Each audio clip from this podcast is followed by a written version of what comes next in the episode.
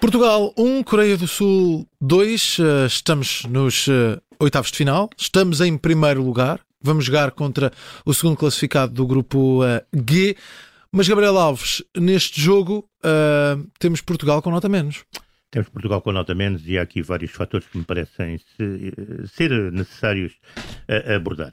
O primeiro é este: Portugal fez uma alteração de seis elementos e não, não se poderia estar à espera que houvesse as dinâmicas, digamos, os ritmos de jogo, eh, as complementaridades que eram as necessárias.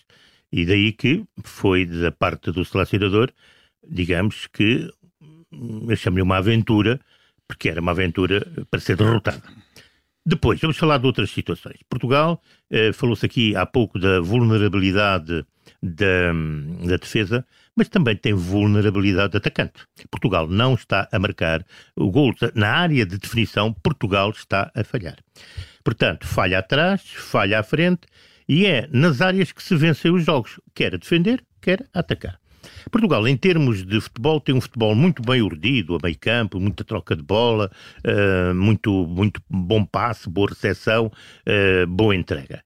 Mas depois falta-lhe algo que me parece que é extremamente importante, é que na largura do jogo tem que ter alguém que dê profundidade, tem que ter uma referência diária e tem que ter jogadores que saiam e que se mexam para criar as chamadas linhas de passe. Porque se tu só fazes em largura e ali uns tricôs, isto é, uns triângulos, tu não consegues entrar, porque as defesas contrárias sabem, bloqueiam e não tens linha de passe. E acaba a bola por esbarrar, esbarrar, esbarrar, o que dá também a oportunidade à equipa contrária de sair em contra-ataque.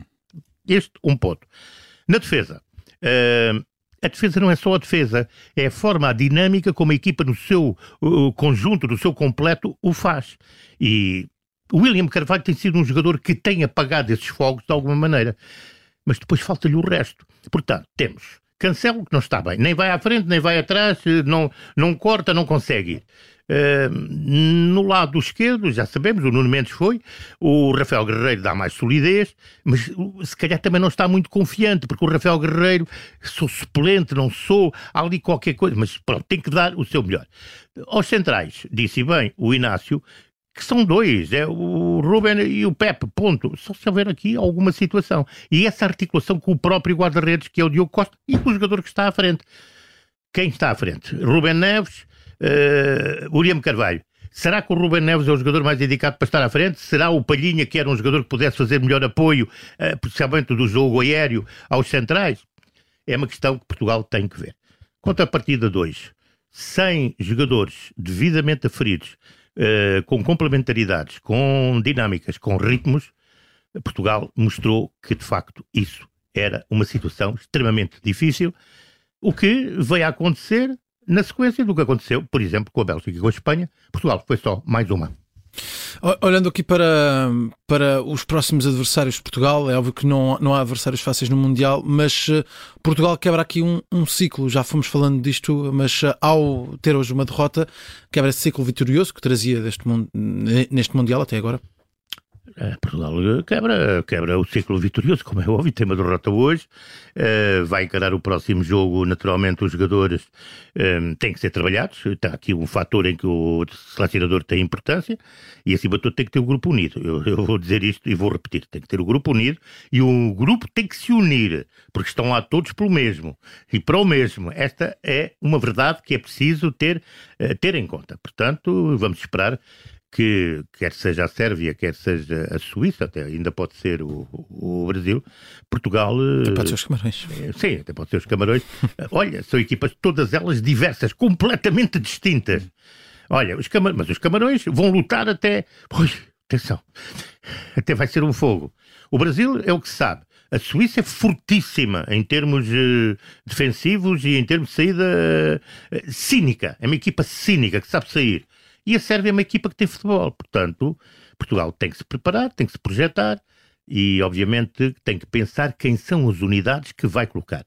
Eu te falava há pouco na questão da, da, da, da, dinâmica atacante, a questão do, a questão do, do, do, ponta de lança. Obviamente que estamos a utilizar o, o, Cristiano Ronaldo. Pronto, é a razão, é o selecionador, é a figura, é a marca a marca, eu sei o que é que estou a dizer, é importante, uh, não é por acaso que ele chega, a imagem dele está no estádio e tudo se alvoroça, uh, estão um pouco interessados que seja a seleção portuguesa, não, é o Cristiano Ronaldo, uh, e isso tem naturalmente influência também, muito para além do jogo.